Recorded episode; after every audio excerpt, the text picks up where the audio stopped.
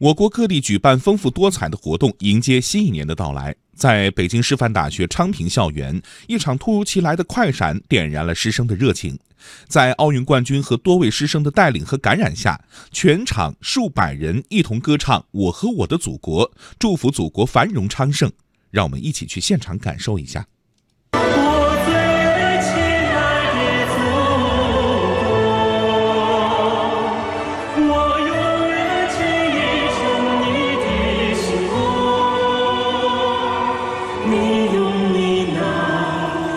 母亲的脉搏和我诉说。新年快乐！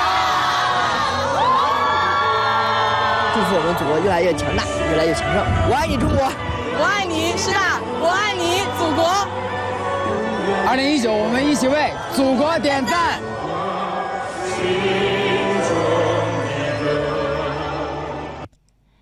吉林、江苏、安徽等地举行了多种多样的民俗活动，喜迎新年。来听报道。在吉林查干湖，第十七届查干湖冰雪渔猎文化旅游节正在举行。银装素裹的查干湖上。一座座冰雪欢乐园，仿佛一片片热闹的集市。贡品黄鱼车、蒙古包、冰上捕鱼图，直径九十九米的冰楼大剧院，各式冰灯都让游客们新奇不已。这是我第四次来查干湖了，看冬捕，有冰滑梯了，那个还有一些那个冰雪橇，我们准备还有冰上摩托，我们准备去玩一玩，看一看。这块的冰都很漂亮，雪也很好玩。我还看到了熊大、熊二，还有贝壳，很好看。新年来临之际。买年货、看年俗表演、品特色年菜，丰富多彩的活动洋溢着浓浓的年味儿。在江苏省南京市高淳区鸭溪镇，曼城过大年暨二零一九国际曼城年货节拉开帷幕。年味比较浓，办的这种气势就比较大，也比较有特色。年货节上有两百多张饭桌拼凑而成的长桌，一眼望不到头，众人围坐在桌前，品尝着高淳特色年菜，别有一番风味儿。南京市民李女士：这城里边是是不是买不到？买不到，买不到，买不到，吃不出这种老母鸡的味儿了。什么香肠都是什么自己家灌的，挺好的。在安徽省亳州市谯城区石河镇，民间艺人通过表演踩高跷等民俗活动，迎接新一年的到来。民间艺人们身穿各种戏服，扮演白蛇、许仙等历史传说人物，在激昂的锣鼓声里又唱又跳。正在踩高跷的亳州市谯城区石河镇民间艺术团团长孙磊说。现在农村文化发展的快，他们的艺术团队又壮大了起来，已经有了三十多人。现在我们这个人嘛，生活水平提高了，我们住的也好了，我们生活条件也好了，所以说我就带领了我们这些队员，在逢年过节的时候，有一些喜庆的日子里，我们在一起演出。我们自己呢，也陶冶了情操，也得到锻炼，同时让老百姓呢也能看到这样的演出。